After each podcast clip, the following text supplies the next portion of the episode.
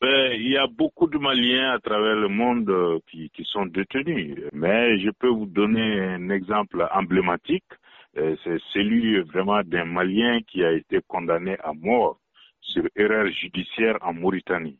Et depuis euh, les années 2012, et nous sommes en train de nous battre pour obtenir la réouverture du procès afin de corriger l'erreur judiciaire dont ce Malien est victime. Et donc, c'est le moment d'attirer l'attention des autorités maliennes sur ces cas. parce que condamner quelqu'un à mort alors que euh, ne se trouvait même pas sur le territoire mauritanien au moment des faits, et puis tous les éléments de preuve ont été réunis pour attester son innocence. Il reste simplement à ouvrir, à réouvrir les procès afin de lui donner la chance de faire valoir la vérité.